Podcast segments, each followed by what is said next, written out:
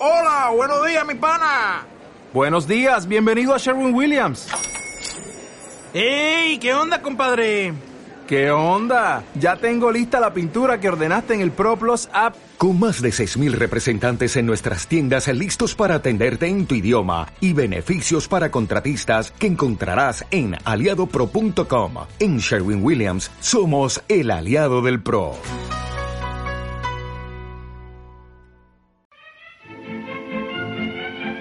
Una hora en libertad con José Paparelli.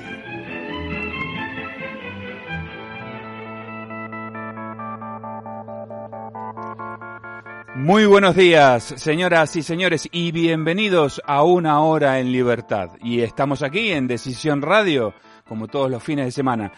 Y hoy tenemos un programa que en, de alguna manera rompe un poco quizás la rutina a la, a la que estáis acostumbrados. ¿Por qué? porque no tendremos hoy una editorial para, para, para abrir el programa, pero sí tenemos a una invitada especial que paso ahora mismo a presentaros y es eh, Masali Aguilar.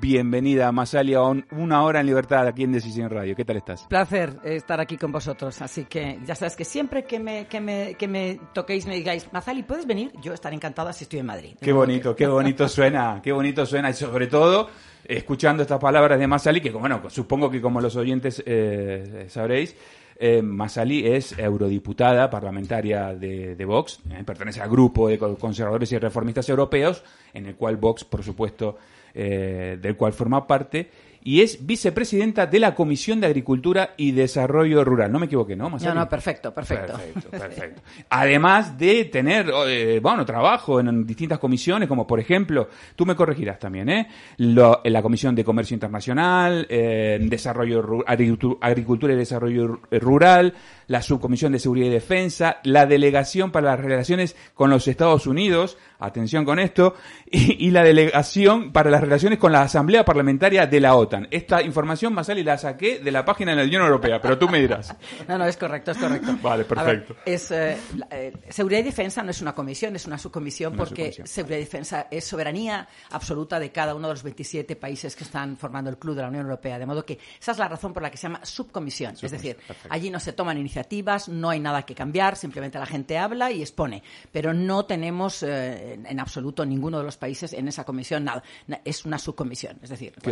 y debajo de esa subcomisión está la delegación con la OTAN, de modo que efectivamente forma parte de esa subcomisión, pero también hay poco más que decir porque, bueno, España forma parte de, de, esa, de esa organización, pero insisto, son los Estados miembros quienes toman las decisiones respecto a esta delegación y a esta subcomisión. Perfectamente aclarado. De palabras de Masaya Aguilar. Y bueno, y el equipo de Una Hora en Libertad habitual y a pleno. Vamos, hoy tenemos a José Luis García Castañeda. Bienvenido, José Luis. Buenos días, escandalizado, ¿eh? Escandalizado, luego os cuento por qué. Vamos a, vamos a tener mucho que cortar. Mariano Calaú Jr. Buenos días a vosotros también. Don Diego Camacho, bienvenido. Hola, bien hallados. Buenos días. Luis Sánchez Movellán. Encantado de que sea el señor Biden. No vaya a ser que me tocara que el culo como le ha tocado a la esposa del presidente. De... A, Begoño. no, a Begoño. Esto es una hora en libertad. es eh, el Luis Sánchez de Movellán. Así que nada, estáis acostumbrados. Quizás más salir no, no tanto, pero bueno. Lleva una camisa de las tuyas, ¿eh? Bueno, sí, yo veo que quizás hoy está intentando competir conmigo, pero bueno, es un amigo, no pasa nada. Es como... No, la he puesto especialmente pues eh, sabía que venía Mazali y digo, hombre, tengo que comparecer guapo para que me vea. Te, falta el cubata, ¿eh? Bueno, señores, vamos a aprovechar a Mazali que la tenemos hoy con nosotros. Va, nos va a estar acompañando durante la primera eh, mitad del programa. Y Masali, bueno, eh, desde el año 2019 eres eh, la primera eurodiputada de los 59 españoles en el Parlamento Europeo, entre los 705 que lo componen. Si tú pones en Google eurodiputados españoles. Y tú eres la, la primera. Será por el apellido. Ah, bueno. Pero que eres la primera, eres la primera. Sí, señor, es así. Es, así. Así que nada, cabe bien recordar, bueno, que, que, el Parlamento está dividido, bueno, la, eh, Europa, ¿no? La Unión Europea en siete grupos políticos, 26 comisiones y como hemos, eh, hemos dicho, tienes mucho trabajo, porque la verdad que eh, aparte del cargo de, de, la vicepresidencia de Agricultura y demás, tienes participación en otras. Eh, la primera pregunta, que es, la pregunta básica. Eh, Masali, ¿en qué medida España tiene peso, eh, voz y voto sobre lo que se decide en un Parlamento tan complicado, tan complejo como es el Parlamento Europeo? Es la pregunta ABC. A ver, el problema no es el peso o no peso que tengamos las naciones, que yo te diría que España tiene, francamente, para mi desgracia, muy poco peso. El problema es que allí los, los grupos parlamentarios son los que cortan el bacalao. De hecho, yo creo que ya he comentado en alguna ocasión que una de las primeras eh, fiascos que yo tuve cuando llegué al Parlamento Europeo fue ver inclusive a, diputados españoles que estaban en otros grupos, SID, que son los socialistas demócratas, dicen ellos, el Partido Popular Europeo, Renew, en algún momento las votaciones no se hacían mirando a la nación de la que tú provienes, sino al grupo parlamentario por intereses del propio grupo parlamentario. Que eso es algo que nosotros, efectivamente, fue una de las condiciones que pusimos cuando entramos en el grupo reformistas y conservadores. Si en un momento determinado el grupo, en alguna de las votaciones, votaba algo que para España no era eh, favorable, nosotros no íbamos a votar con relación al grupo. Bueno, el grupo lo admitió y así estamos. Bueno, de hecho ha habido en, algunas votaciones, bastantes, nosotros tenemos unas votaciones y votamos distinto de lo que el grupo vota, ¿vale? E inclusive, e inclusive a ver, en el, artículo 2 o 3, me parece que es del Estatuto de los, eh, de los Eurodiputados, pone que el diputado es libre e independiente. Y, yo puedo decir aquí, en una ocasión, eh, con, relación a un acuerdo con, eh, con Vietnam, con la Unión Europea, bueno, yo me las tuve tiesas con un, con un comisario, se llama Phil Hogan, que ya no está, era, había sido el comisario de Agricultura en la anterior legislatura y era el comisario de INTA, International Trading, que es la otra comisión en la que estoy, apoyando eh, la entrada de, ese, de los vietnamitas cuando realmente iban a entrar por la puerta de atrás, iban a ser un perjuicio total para los agricultores, productores de arroz italianos y españoles, que entre los dos eh, somos productores del 80% que se consume, y en lugar de decir, bueno, entra un contingente del 20%, que es lo que necesita Europa para poder seguir. No, no. Bueno, yo voté en contra de ese, de ese acuerdo. Eh, he de decir que los cuatro miembros de, nuestra delegación, pues dos votaron, se abstuvieron, uno votó a favor, un, reloqueo. Pero yo voté en contra a propósito, porque dije, no voy a votar nada que vaya a perjudicar los intereses de agricultores y ganaderos españoles. Me da igual. O sea, quiero decir que cuando estás allí sirviendo a España y sirviendo los intereses, de, en este caso de agricultores y ganaderos, tienes que poner el foco en lo que tienes que hacer y es defender a la gente que tú tienes que defender, independientemente de lo que en algún momento tu partido diga, quizá por falta de información, o lo que diga tu grupo parlamentario. De modo que yo entiendo que cuando vas allí vas por vocación de servicio y punto. Eres un servidor público y no vas a servirte del público, como digo yo. Eres un servidor público y para eso estás allí y si no te quedas en tu casa. Punto pelota. Entonces, bueno, ese, insisto, no las más de las veces, pero algunas veces los diputados no votan en función de su país, sino en función de los intereses del grupo político. Sí, porque los grupos parlamentarios eh, de la Unión Europea no dejan de ser grupos eh, como partidos políticos en, un, en, una. tienen, un poder enorme. Ríete tú del poder que tienen los ecologistas, los verdes, la izquierda, es tremendo. Estamos muy polarizados, eh, en cualquier caso. También he de decir además de él, que quizá la Comisión de Agricultura y Desarrollo Rural es posiblemente la única comisión en la que los diputados españoles eh, de, a ver, Renew, que es Ciudadanos, Partido Popular, Socialistas y, esta servidora, eh, vamos muy de la mano. Es decir, hacemos patria sin lugar a ninguna duda. Yo sé que a la, representante socialista posiblemente la palabra patria le, rechine, pero hacemos nación, país, como ellos dicen, y sí, sí, las más de las veces. Y somos eh, la envidia un poco del resto de las comisiones. Mira, al hilo, al hilo de las relaciones entre los distintos grupos parlamentarios en, en la Unión Europea, eh, ¿cómo, ¿Cómo es la relación con identidad y democracia?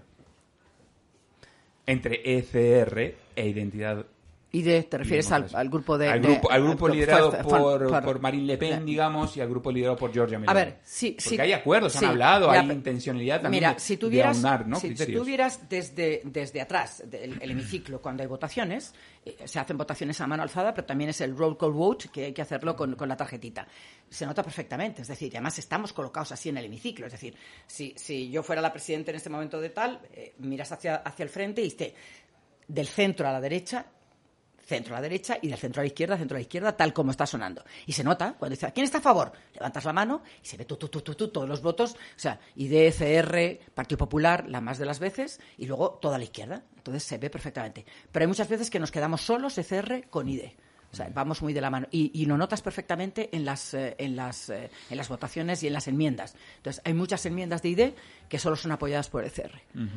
Parte del Partido Popular, que a veces sí que, que, se decanta por un lado y por otro. Pero, a ver, si, si, si, tú me dices hay una relación permanente con ellos, hay como con otros grupos, hay a veces hay, eh, hay digamos, eh, acuerdos o conversaciones porque fuera de las, del hemiciclo, entre bambalinas, también hay que buscar los apoyos para tus enmiendas, ¿no? Si no, a veces, es que si no, no, no se llegaría a pesar de las diferencias, Mazalí, creo que también hay muchas cosas en común a nivel este, de, finalidades, objetivos políticos y demás, ¿no? Es decir, desde hace tiempo también que hemos visto eh, encuentros, acercamientos, tanto en, en, Italia o en, o en, Hungría, ¿no? Hmm. Entre los distintos grupos y demás. ¿Crees que en algún momento pueda llegar a haber una cohesión más eh, integrada entre los dos grupos? No lo sé porque, a ver, yo, yo creo que quizá el, la bisagra sería Orban.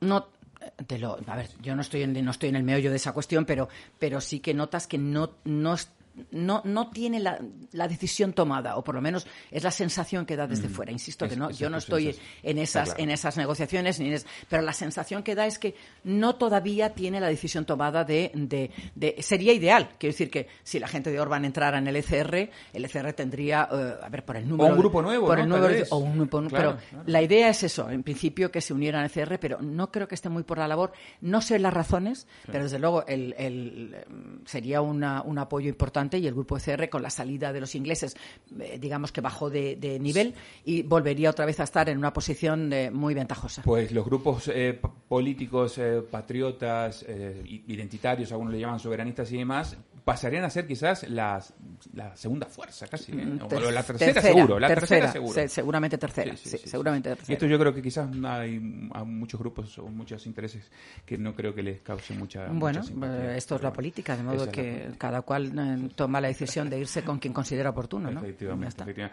Eh, mira, te, cuento una, una noticia aparecida, por ejemplo, en El País, el día 3 de junio de, de este año, que se titula Ya estamos frente a la crisis mundial del hambre. No se puede esperar que los países pobres y vulnerables aborden sin ayuda los innumerables desafíos interconectados que tienen al frente, desde la pérdida de la biodiversidad hasta la pobreza y falta de alimentos. Eh, si tú vas a Wikipedia, ¿eh? Y pones crisis alimentaria mundial 2022, te sale. La crisis alimentaria mundial iniciada en el 2022 es el producto de un rápido aumento de los precios eh, debido a, a la pandemia COVID-19 y a la invasión rusa en Ucrania. Esto te pone Wikipedia. Entonces, no hay duda de que la, es la agricultura, el sector primario en particular, eh, que es esencial para la supervivencia y el desarrollo humano. Fue siempre así a lo largo de toda la historia, ¿no? Masali, estamos eh, en Europa y en España realmente ante una crisis alimentaria como nos lo venden quizás los medios de comunicación masivos. es verdad que la, que la invasión eh, de Ucrania ha puesto patas arriba el mundo de la agricultura en Europa. A ver, vamos a centrarnos también. Eh, cuando se habla de los cereales que produce Ucrania, estamos hablando de cereales más hacia el ganado que hacia el consumo de, los individuos. España, que fue el granero del Imperio Romano en tierra de campos en su momento, en estos momentos yo creo que no solamente España, el resto de Europa deberíamos aprovechar que es una oportunidad de oro para volver a recuperar la soberanía alimentaria que hemos ido perdiendo. A ver, España cuando entra la Unión Europea eh, nos cortan las alas de muchas maneras. Nos cortan las alas de la agricultura porque Castilla ha sido siempre una productora de trigo, de cereales por, por excelencia, pero nos cortan las alas también en, en, la pesca. Yo ya he dicho aquí, creo que en algún momento, cuando llega España a la Unión Europea, a nuestra flota pesquera le llamaban la otra armada invencible. 30.000 barcos. Y al final, ahora mismo tenemos, no llega a 9.000, seguimos siendo la segunda potencia después de Noruega. Quiero decir que, vamos a ver, vuelvo otra vez a la, mm. pregunta que me has hecho. Yo creo que en estos momentos lo que hay que hacer, insisto, es aprovechar la oportunidad para ser, para, para, para soberanía alimentaria. Que una de las acciones buenas, una de las eh, que ha tomado la Comisión es eh, mm, poder recuperar todas las tierras de barbecho que Europa ha tenido. Sabes que son tierras de barbecho se pueden utilizar eh, silenole, es decir, un periodo, otro periodo, para que teóricamente se descansen. Para que teóricamente descansen. Vale. España eh, podríamos recuperar unos 3 millones de hectáreas. El problema es que cuando se ha dado la, digamos, la instrucción, ya era muy tarde para poder este, eh, sembrar. Y además de sembrar, los, agricultores con los que yo hablo muy recientemente y a menudo, pero ¿y esta fiesta quién la paga? A ver, hay que tener en cuenta que los agricultores no están cubriendo los costes operativos. A ver, los insumos son cada vez más caros. Los pesticidas, los, eh, los eh, digamos, todas las, materias que tienen que para que la, para que la tierra vuelva a recuperar tal. y claro, y al final dice la gente, Si esta, si esta producción no es rentable, no es sostenible. ¿Sabes que esa es la palabra de moda? Sostenibilidad, el New Green Deal, eh, las estrategias de la granja a la mesa, de biodiversidad. Vamos a ver, señores, estamos hablando de cantidad, no estamos hablando de calidad, que también. Pero cuando realmente empezamos a tener problemas de abastecimiento, entonces no importa si la calidad es buena, mala o medio pensionista, es que hay que tratar de darle de comer a la gente y al ganado. Es que si el ganado no come, el ganado se muere. Y sin ganado no tenemos carne. Y sin carne vamos Fatal. Pero fatal. Porque, porque son vitaminas que, aparte de que, de lo que digan los veganos, son vitaminas. Por cierto, tengo que darte la dirección de un profesor, de un nutricionista, que es un catedrático mm, para que, de cordobés, para que os hable de lo que es la dieta mediterránea, la carne y tal, qué es lo que está pasando y, qué, qué, le pasaría a la humanidad si realmente nos convirtiéramos todos en veganos. Bueno, recuérdamelo después porque es un, personaje increíble. ¿vale? Bueno, lo cierto y verdad es que crisis alimentaria, sí, pero menos. Es decir, Ucrania sí que ha dejado. A ver, un, receso. los, puertos ucranianos están minados, pero no por los rusos, sino por los propios ucranianos para que no entraran. Con lo cual, el traerlo por, por tierra, es, eh, todas esas miles de toneladas, es un problema porque los anchos de la, del tren, de, vía, de, la, de, los ferrocarriles, no tienen nada que ver. No hay camiones suficientes, no tienen dinero para. Eh, ya me comentaban ayer que está habiendo un mercado negro increíble, porque me decían, que eso no lo sabía, perdóname la ignorancia, que Ucrania ha sido un país eh, muy problemático mm, antes de inclusive de la invasión. Es decir, gente muy corrupta. Entonces, bueno, sigue siendo y parece ser que hay un mercado negro importante porque se van perdiendo por el camino. Y antes de eh, Zelensky, ¿no? es decir, la corrupción no lo trajo Zelensky. Quiero decir que esto no es, no es de ahora. Entonces, a ver, Insisto, eh, en estos momentos el panorama está como eh, eh, no hay manera de hacernos con el cereal ucraniano, no sabemos si va a llegar o no va a llegar, con lo cual ha habido una sequía brutal, inclusive en España. El mes de mayo con unas temperaturas brutales, nuestros cereales, la cosecha de invierno es mucho, un 30% más corta que el año pasado. El cereal ha crecido muy poco porque hay muy, muy falta de agua y encima el calor del mes de mayo y de junio ha sido brutal, con lo cual mal. Que en Hispanoamérica, Argentina, Turú ha dicho que no, es para consumo propio. Brasil se está salvando, Estados Unidos y, Canadá, imaginaos los precios como están. No hay fletes para poder traer esos cereales. Norte de África echado a perder, o sea, Egipto tal, están mal porque hay una sequía brutal, con lo cual, evidentemente, se va a notar la falta de. Y permíteme, una de las preguntas que yo le hice a este director general eh, de esta organización que está luchando contra el hambre en el mundo es, vamos a ver, ¿no sería una oportunidad, aparte del cinismo que tiene Europa, de los, organismos modificados genéticamente? Eso daría una posibilidad brutal para, eh, digamos, eh, la nueva tecnología aplicada a la agricultura para incrementar las, cosechas. El problema es que ahora que tenemos una crisis en Europa, resulta que sí vamos a traer esos organismos, esas, esas producción, y porque hay una crisis. Pues, no, pues no sería lo lógico, ya que estamos importando esos productos que sí que son eh, modificados genéticamente, poderlos hacer en Europa? No. Cuando termine la crisis, es que alguna vez termina, ya no podremos importarlos. Con lo cual, aprovechemos la oportunidad. Estamos hablando de soberanía energética y no estamos hablando de soberanía alimentaria, porque la gente tiene que comer. Y hay una frase que me encanta. Si el campo no produce, la ciudad no come. Hay que mentalizar a la gente que los agricultores que han sido agricultores, ganaderos, transportistas, nuestros otros héroes, hay que apoyarlos. Y si la gente no ve rentables sus producciones, abandonará y abandonará y nos quedaremos sin comer.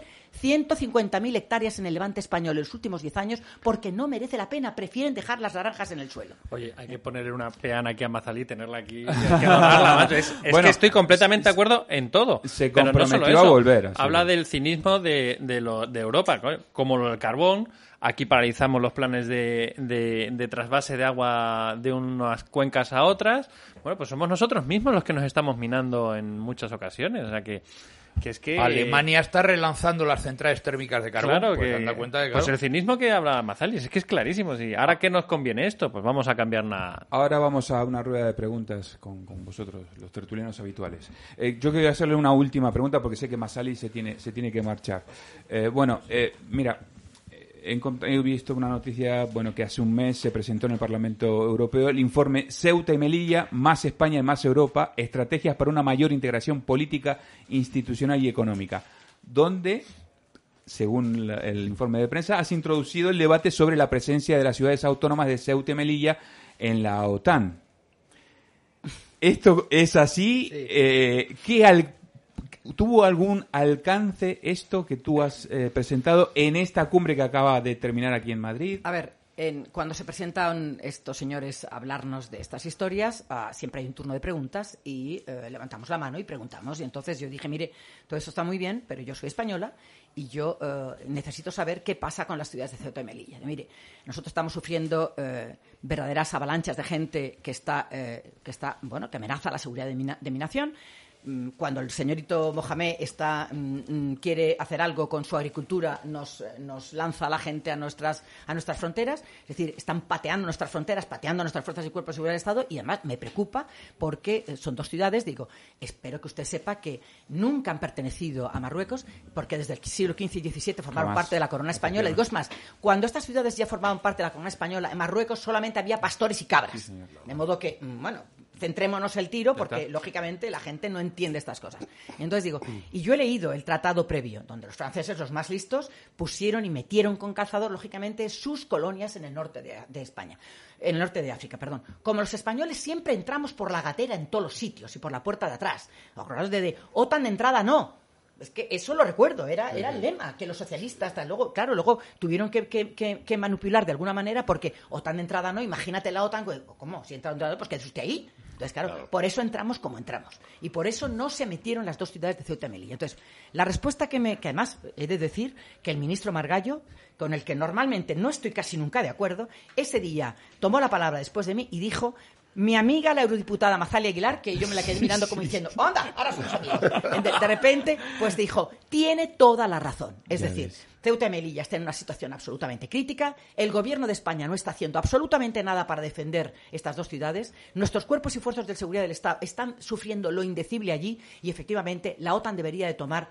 en esta próxima reunión que hay la, la situación. Así que desde aquí se le pide, o sea, tío, es decir, que me apoyó absolutamente en todo el speech, que yo solté y que lógicamente defendí mis dos ciudades y defendí la soberanía de, España. Y le dije, señores, y seguiremos con las avalanchas y las invasiones, porque son invasiones controladas, porque este señorito que es el rey de Marruecos, esa es una de las palancas que tiene, aparte de otras que no quiero ni mencionar, para doblegar al gobierno español. Y entonces, bueno, y, y ahí se quedó la cosa. Entonces, es verdad que, a ver, españoles éramos muy pocos, la gente escucha, yo tengo un tono de voz importante cuando hablo allí, y además con un micrófono como este, y entonces la gente empieza a escuchar y empieza a conocer lo que no, no sabe, y por qué. Porque todo el mundo pensaba que esas dos ciudades eran marroquíes, que nosotros habíamos asaltado en un momento determinado y nos habíamos hecho. No, no. Luego hubo corrillos después de las reuniones, la gente me preguntaba, y yo, pero yo puse sobre la mesa ese tema porque estaba la OTAN pues, en, las, en las puertas de, de, tal, pero mirad lo que ha sucedido. Es decir, bueno, no me sorprende nada. Si, si nosotros fuéramos un país, mejor, un gobierno respetuoso, con los Estados Unidos de Norteamérica, no pasarían estas cosas. ¿Qué han hecho los americanos? Están hartos de que les demos patadas en las espinillas. Por eso están volviendo, es decir, sus ojos a Marruecos que le pone la, alfombra roja, verde, azul, amarilla, la que quieran. Claro, ellos son un, aliado, digamos, mm, bueno, de tener en cuenta y nosotros somos eh, de no tener en cuenta porque no somos de fiar. Mejor dicho, el gobierno que tenemos no es de fiar. Bueno, eh, tiene muy poco tiempo, Masali. Una, una pregunta. no te preocupes. no, la pregunta que ha saltado a, la prensa hoy viene en el mundo, me imagino en otros medios también. Europa veta por sorpresa las ayudas al girasol y la corza. Dice, la Comisión Europea ha suprimido sin previo aviso las ayudas asociadas que venía realizando desde hace casi 20 años a las producciones de girasol y colza dos cultivos esenciales, sobre todo porque hay un veto a la importación de cereales, de trigo fundamentalmente. ¿Qué es lo que ha pasado, Mazar? sabes algo. Yo, primera noticia, es decir, yo he estado, yo es que vení mi anoche, o sea que, a ver, y he estado en la Comisión de Agricultura, no se ha tocado ese tema. A ver, esas, esas decisiones, a ver, los periodistas hacen lo que... El periodista Comisión, Consejo y, la Cámara de Representantes, que somos nosotros.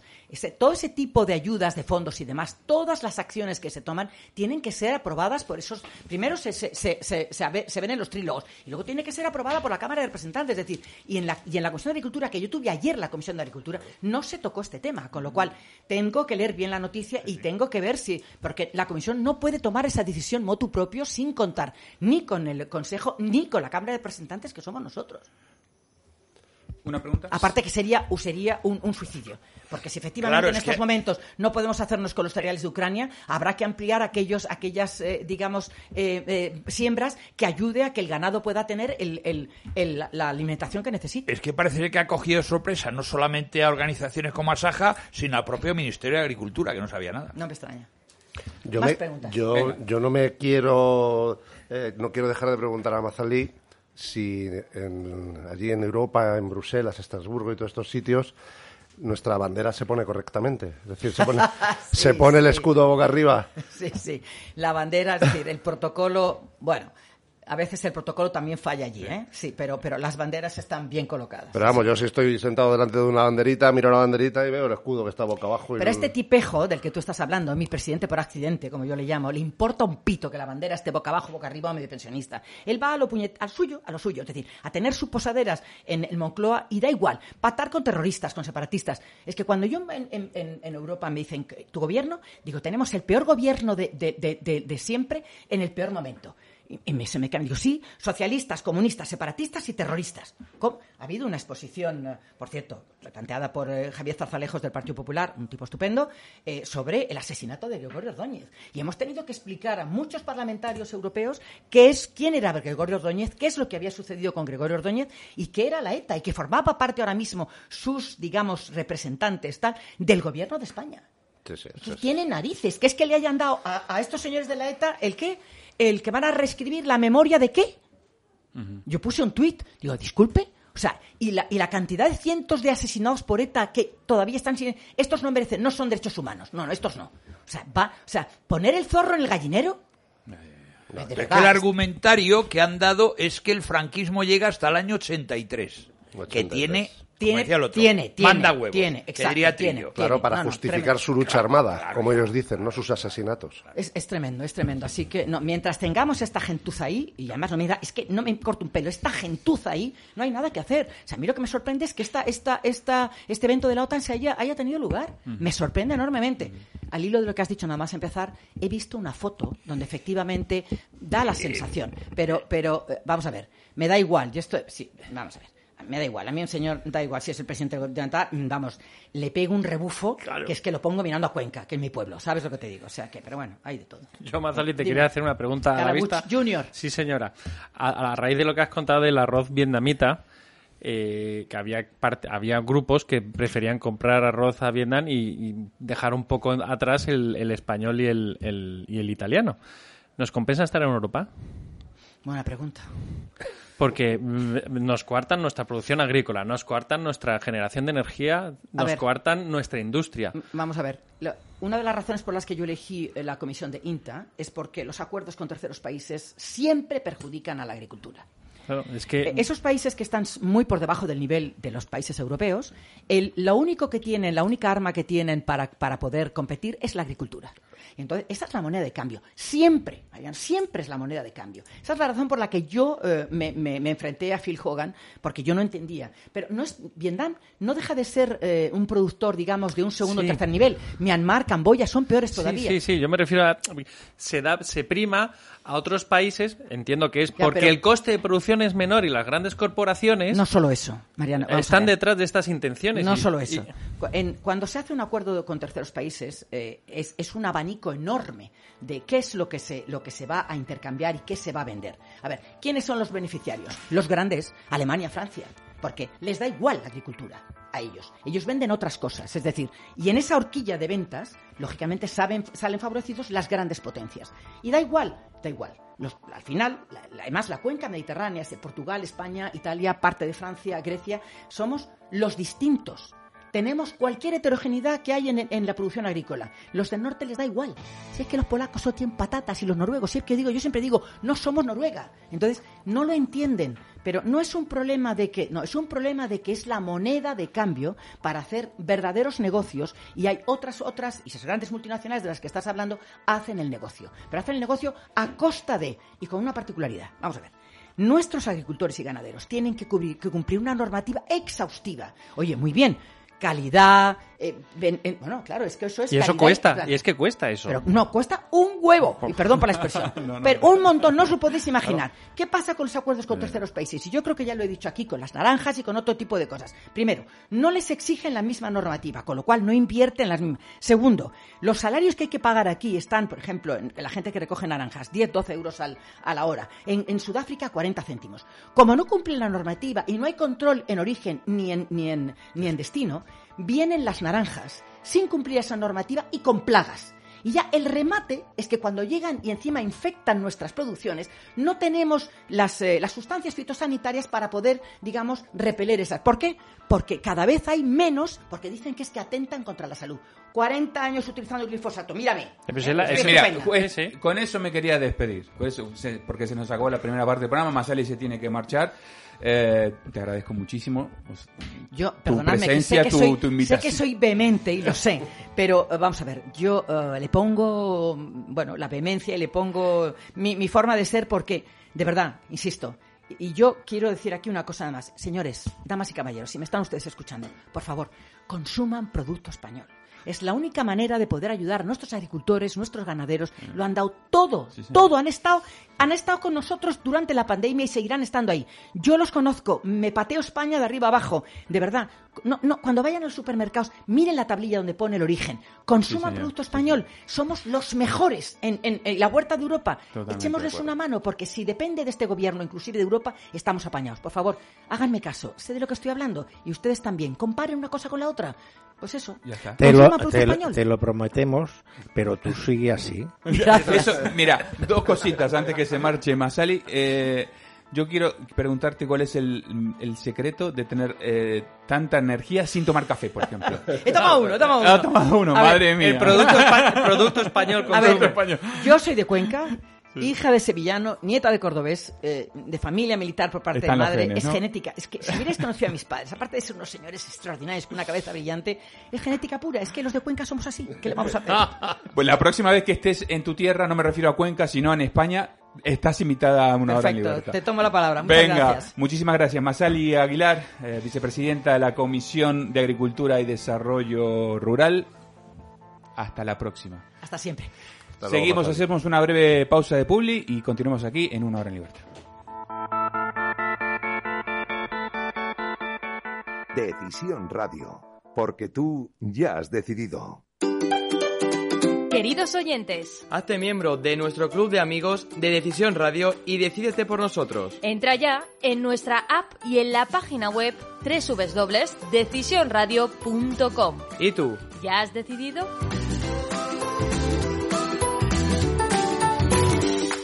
Escúchanos en Madrid en el 102.1.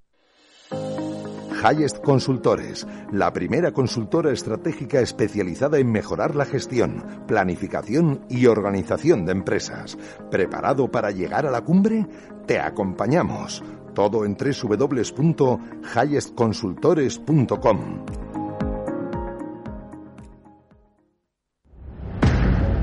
¿Eres empresario, pymes o autónomo? Anúnciate con nosotros y forma parte de Decisión Radio. Ponte en contacto con nosotros al correo hola arroba decisionradio.com. Decídete por nosotros.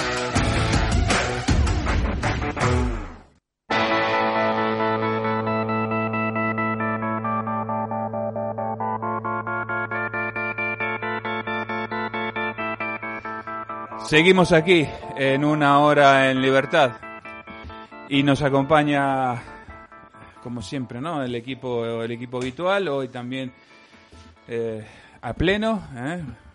José Luis García Castañeda, Mariano Calabuch, Don Diego Camacho y Luis Sánchez de Movellán. Bueno, acabamos de, despedir a Mazali Aguilar. La verdad que ha sido, ha sido un lujo, sí, ha sido un placer poder eh, tenerla aquí en estos micrófonos de una hora en libertad. Yo creo que se acopló perfectamente al equipo. Le hubiera gustado quedarse media hora más. ¿eh? Yo, creo que Porque sí. Además es que lo explica todo tan claro. es que no cabe duda, o sea, no cabe opción a que haya un quebranto en la, en la, inteligencia de la gente. Y es que lo cuenta como es, es que es así de sencillo. No, pero tú, debes, eh, a pesar de eso, hacer un esfuerzo por dudar porque es esencial dudar en la vida. Si no te veo militante del Eso es verdad, eso es verdad. Pues nada, la verdad que, esta semana, eh, con, todo lo que se ha vivido eh, en distintos niveles en España, eh, yo creo que Massali ha, justo ha caído ¿no? con, con esto de la, de la, crisis alimentaria, con el tema de la OTAN, lo de Ceuta y Melilla, así que ya hemos tenido una suerte de poner de poder tenerla. tenerla. La hemos encajado perfectamente en el momento, el tiempo y con la noticia que ha aparecido hoy en prensa la de la retirada de subvenciones a la colza y al girasol. Es un lujazo esto, ni las eh, emisoras potentes estas de los curas y y los ser y todo esto no, no tienen a gente tan importante bueno, como tenemos no, ¿Por qué no, quiere? Tiene el número 8 del carnet del partido, ¿eh? Lo digo, en serio, lo digo sí, Sí, sí, las primeras. el vieja guardia, sí, sí, claro. claro, de la fundadora. Sí, sí, efectivamente. Bueno, señores, eh, la verdad que... os voy a preguntar, ¿por dónde, por dónde queréis empezar? El tema Ceuta Melilla, tema OTAN, José Luis, dime. Yo te voy a decir una cosa. A mí se me abrieron las carnes el otro día viendo a un primer ministro británico caminando solo por el, por el Museo del Prado. No, pero tenía su explicación, ¿eh? Sí. Ahora la cuento. Sí, a ver, bueno, sí. Blas de Lezo levanta la cabeza y ve a ese hombre caminando solo por el Museo del Prado sin que le acompañen dos soldados o dos guardias civiles españoles, vamos, va él mismo y lo saca de allí. ¿Cómo, cómo es posible?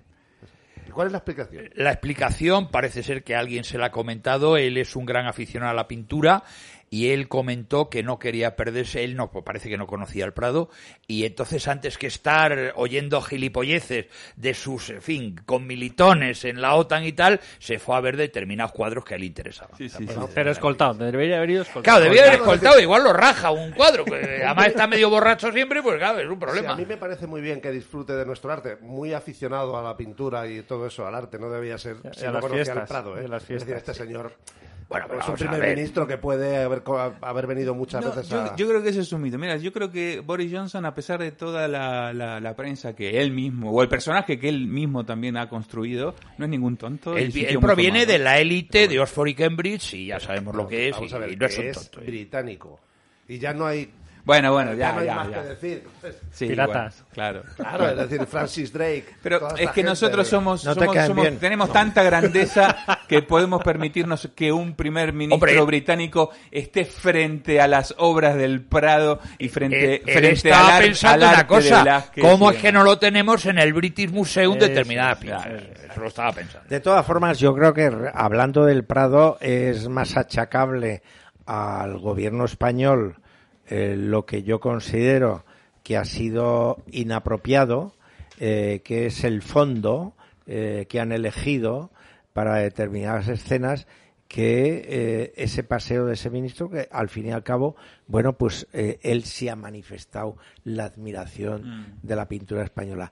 Hay que tener en cuenta que el Prado es la mejor colección mm, de pintura de colecciones reales existente en el mundo por delante del el Hermitage. Porque, por ejemplo, los museos como el Louvre o como el Sí, Galería Uffizi. La, Galería eh, tal, son, eh, son museos enciclopédicos. Mm. Hay de todo como en boticas. Claro, y, y, sin embargo, el Museo del Prado es un museo de colecciones reales. Espinacoteca. Claro, lógicamente en la época del esplendor de las colecciones reales, donde la colección de pintura sustituyó a lo que se coleccionaba en la Edad Media, que eran espadas. Sí, Correcto. Claro, pues está en España porque, bueno, pues es la época de, del siglo de oro español y, de, y del imperio español. Me refería a, a mi crítica a la elección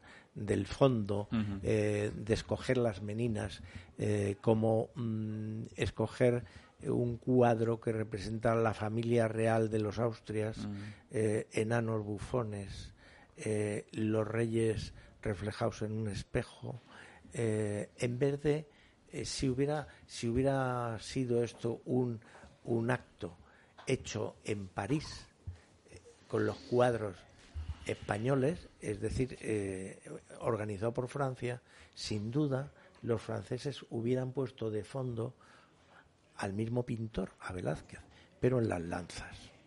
La rendición de Breda. La rendición de Breda. Que yo estaba pensando en eso. Sí, sí, sí, este, esto se, se, ha, se, ha, oído, ¿eh? esta, esta, esta, este debate, ¿no?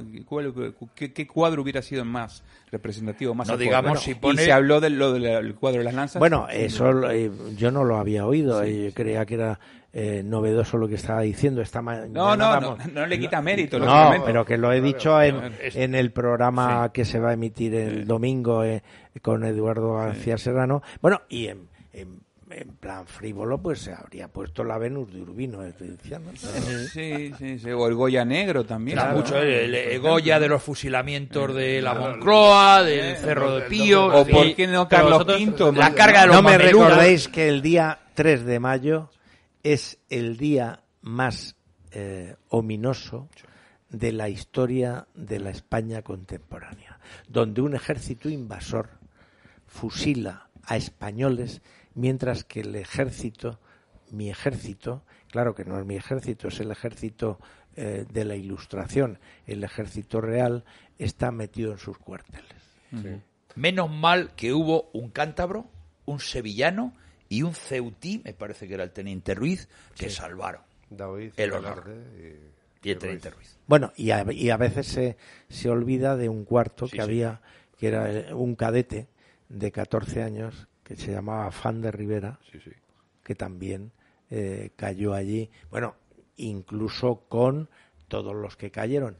Pero fijaros vosotros que el- en ese acto heroico estaba el parque de artillería, que es el que abastece de armamento individual y de munición a los, a los madrileños, y después se sacan los cañones Dos cañones. de los museo. cañones del Museo de Artillería que está pegado en ese momento al Parque de Artillería. Es la única vez que un museo militar utiliza sus fondos para enfrentarse a un ejército invasor y sus empleados mueren en el intento. No me digáis que no es una historia preciosa. Bueno, es que Pues el, sí. el 2 de mayo Sí. tiene, tiene historias. la, la- la de Manuela Malasaña es increíble. Es decir, que es que es una costurera y la matan porque tiene unas tijeras para Sí, señor. su oficio, no, no para otra cosa.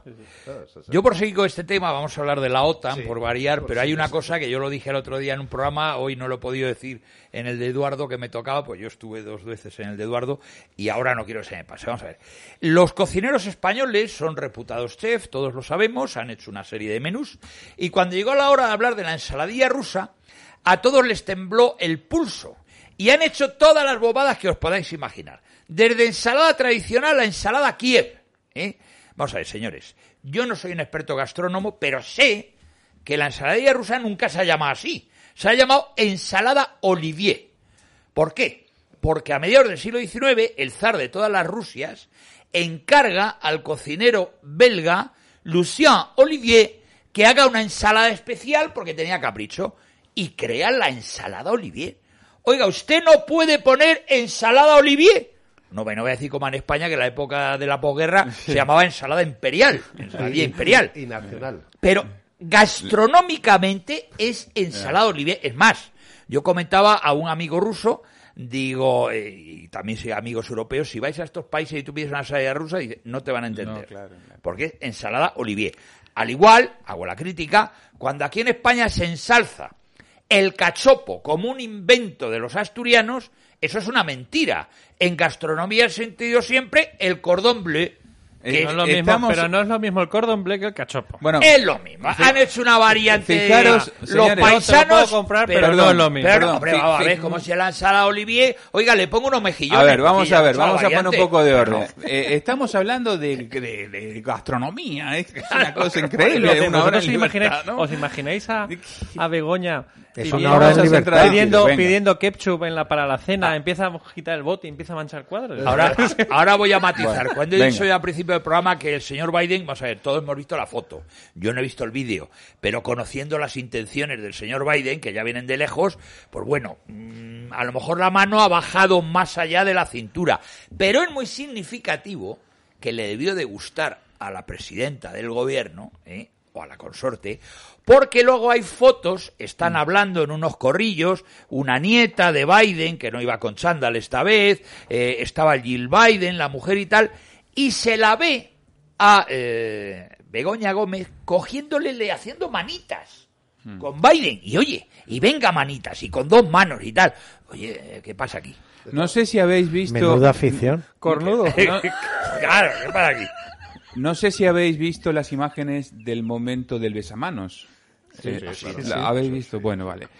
Pues eh, resulta interesante también, yo presté atención eh, a las caras que ponía eh, este, tanto Felipe como Leticia con cada uno de los eh, de los de los de los miembros de- invitados y presidentes y demás y resulta significativo el- ese colegueo del que tú hablabas, ¿no? Ese acercamiento, ese toque, ¿no? Ese contacto físico que mm, realmente está rompiendo protocolo. Eh, yo lo que he visto es algo que me llamó la atención, es que eh, mucha sonrisa, mucho toqueteo. En el momento en que Víctor Orbán lo saluda, ¿vosotros habéis visto la cara que puso Leticia? La- la- no, lo pregunto, ¿eh? ¿Lo habéis visto? Sí, sí, sí. No, bueno, bueno, más o menos como la cara que tenía el Papa Francisco cuando se sacó la foto con, con Trump. Donald Trump, más o menos. Bueno, es que ha habido su crítica porque a Víctor Orbán lo sentaron en la cena al lado del marido de la primer ministro de Luxemburgo, lo cual era una ofensa protocolaria, evidentemente, porque tenían que haber sentado a un igual, ¿eh? y le sientan al lado del consorte. Las redes ha saltado el tema. Bueno, es que realmente se está viendo en España que eh, los temas de protocolo que eh, tienen muchísima importancia, realmente eh, los responsables tendrían que hacer cursos acelerados, porque evidentemente lo primero que habéis hablado es que en una cumbre así, en una cosa de jefes de Estado, el toqueteo está totalmente eh, fuera de lugar. es decir, eh, sea el presidente de los Estados Unidos, sea doña Begoña Gómez. Dos besos o con Macron, dos besos- ya, el presidente, ya, dos besos eh, con Macron. Bueno, entonces está eh, totalmente fuera de lugar. Y después, evidentemente, lo que no puedes hacer es colocar a, a, um, cambiar el semblante según quien venga a saludarte en una cosa así. Y después, en la hora de organizar una mesa, evidentemente eh, hay que tener en cuenta la importancia del país. Entonces, claro, la importancia de Hungría no está al lado de, de Luxemburgo. ni Bueno, pero el consorte, Sí, sí, que bueno, no fue el porque- primer mini- la primera ministra, no, fue el porque- consorte. Ya, porque Igual es peor. claro, siempre se coloca al, vamos a decir, al que ostenta el cargo al lado de una consorte y después su contraparte al lado del que ocupa el cargo. O sea, eh, ahí, Ahora, eh, por eso la- Diego- lo Diego, que se llama las vacaciones por, matrimoniales. por orden alfabético le correspondía, porque quizás la excusa es esa. Bueno, vamos a ver. eh, al haber tantos países, el orden alfabético es peligroso porque puede suponer que eh, unos países eh, realmente más importantes pues queden eh, por el orden alfabético queden relegados. Entonces yo creo que el criterio mm, más lógico en protocolo se debe utilizar por la importancia del país, por ejemplo, que suele suele ser eh, coincidente con la población.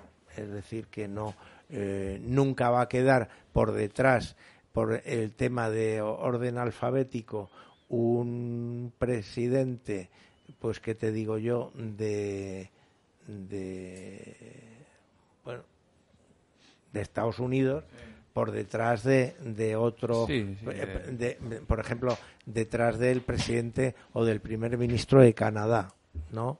Entonces, mm, yo haría mm, mm, dos concepciones. O dividir los países, los 30 países, en orden a su importancia estratégica, lo cual no estaría mal eh, con arreglo a que es una alianza militar. Y entonces, bueno, pues hay unas potencias nucleares, otras que no lo son, pero tienen una, están metidos en el G7 Mm. o están metidos tal, y después los demás, o bien por lo que he dicho al principio, por una cuestión de eh, importancia por población, pero no por orden alfabético. Yo completamente de acuerdo, pero fijaros en lo que estamos centrándonos, es decir, en, en temas protocolarios, En los los cuadros, no gestos. sé cuántos, en gestos, en tal. Eh, eh, ¿Por qué han venido los consortes? Es decir, no, no se trata de una cumbre en la que hay... Y las nietas del otro. Es decir, ¿por, por qué eh, han venido de vacaciones? Claro, es decir, claro. no eran reuniones para dos días a full de reuniones para tratar temas importantísimos geo No se ha tratado ningún tema importante. Yo creo que esto está todo cerrado y esto Eso, es la puesta vamos, en escena, eh, no es otra cosa. Lo que, es la foto de familia. más lo que dice. Paparelli, el, en, cuando se llega a la cumbre, todo está ya acordado. Claro, claro. Entonces, Entonces, claro que han venido Han vacaciones. venido al Guateque, pero ¿quién ha pagado el Guateque? Nosotros. claro. Porque la logística de Madrid la hemos pagado nosotros. Luego, tanto, Ojalá. tanto con chabeo, tanto... de- primero, se reúnen cada dos por tres en 20.000 sitios.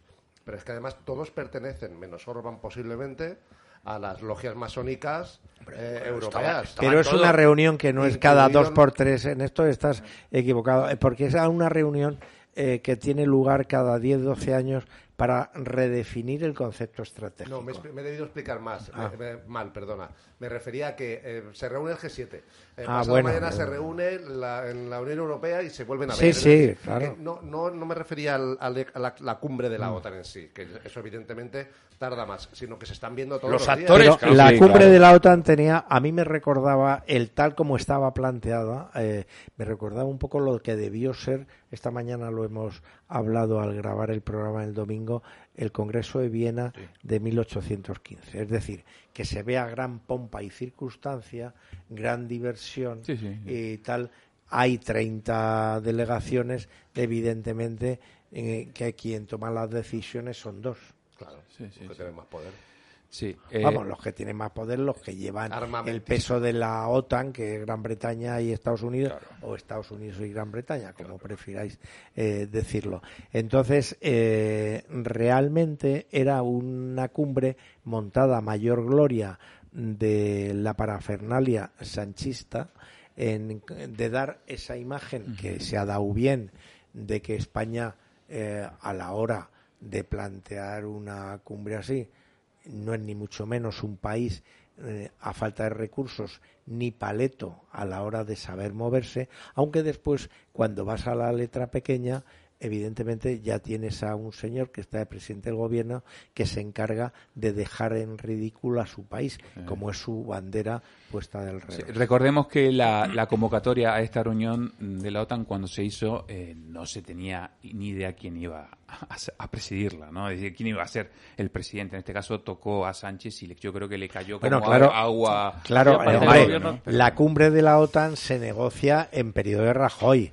y se le ha- y se le da a España esto que se da por muchos años eh, por adelantado o por un- dos o tres Que años. esto no fue una adelantado. ocurrencia de- no, del no, no, no, no, No, pero se organiza como los mundiales. No, a- Eh, como los mundiales. Bravo, Claro. Mariano. El hombre lo de que la calle. pasa lo que pasa que ahora a la hora de, de montar la parafernalia y la logística claro que ahí hay que responsabilizar al Moncloa Sí, que son sí, los que lo han claro, montado evidentemente es decir que está bien montada Sí, bien sí, tal eh, pero para mí eh, como estamos hablando de estas cosas pues eh, pues sujeto a crítica esa concepción como os decía yo del cuadro de las meninas en vez de las lanzas o tal donde se busca primero eh, minusvalorar la monarquía española, que es el régimen político que tiene el país. No es lo mismo poner la grandeza de las armas españolas en la historia y en todo su esplendor y el honor a la palabra dada, que es el, el marqués de Espínola y todas estas cosas, a poner, pues eso, unos enanos, unos perros. Yo estando de acuerdo No, pero- con, estando de acuerdo, ya, ya, ya te dejo Mariano, estando de acuerdo con lo que dice este Diego, hay que reconocer eh, que, que el cuadro de Velázquez es una obra universal y reconocida universalmente, ¿no? Entonces, no quiero a- a- Pero no hacerle abogado del diablo, pero cuando se vea esa foto, a ver, se va a ver a Velázquez, se va a ver al arte español y demás. No estoy de acuerdo. Te voy a decir por qué. En el Palacio del Buen Retiro eh, había eh, 12 cuadros de batalla que significaba la grandeza de las armas y las escuadras españolas y intercalaos eh, los trabajos de Hércules de Zurbarán que representaba la esencia de la monarquía hispánica con los, esos trabajos de Hércules que siempre Hércules se ha identificado con la corona de España. Es decir, en ningún momento en el Palacio del Buen Retiro para identificar la grandeza de eh, la monarquía hispánica o de la monarquía, se puso el cuadro de las meninas que ya existía. Claro, pero que no fue no fue la intención. Entonces, de eso no- entonces, no- estamos no no hablando de estamos hablando de una organiz de una reunión política y por eso digo yo que a mí me parece mucho más idóneo el poner de poner un cuadro algo que represente ese mensaje porque siempre son mensajes subliminales igual que cuando se celebró el 200 aniversario de la inauguración del Prado eh, de la inauguración del Prado fueron los reyes Juan Carlos I y Sofía a la inauguración con el director del Museo del Prado y a que no adivináis qué cuadro le pusieron detrás con toda la intención y con toda la mala idea los fusilamientos de Torrijos Sí, sí. Es, es un cuadro además del siglo XIX, sin eh, Casado el Alisal, me parece Sí. que es Sí, el, sí, autor, es- el autor es es- un pintor de segunda fila, incluso de tercera, eh, hombre, no se puede poner eso. Entonces yo creo que aquí ha sido una equivocación, puesto que la reunión era militar, la OTAN era reunión militar. Hombre, ¿no hay cuadros de temática militar en España? Pues a pesar del gobierno, la cosa ha salido, a pesar de una sección del gobierno, la cosa ha salido adelante esta semana. Hemos sobrevivido a los grandes atascos que luego no los ha habido. No, no, exactamente. Seguimos vivos una semana más. Una semana más, aquí en Una Hora en Libertad, y si Dios quiere, este equipo vuelve a jugar la semana que viene. Sí, señor. Querido José Luis García Castañeda, muchísimas gracias. Mariano Calabut Jr.. Don Diego Camacho y Luis Sánchez de Movellán. Gracias. Aquí, muchísimas gracias a ti. Y bueno, y la verdad que hay- siempre hay que recordarlo, como dicen Pete Townsend y Roger Deltry de The Who, no nos volverán a engañar otra vez.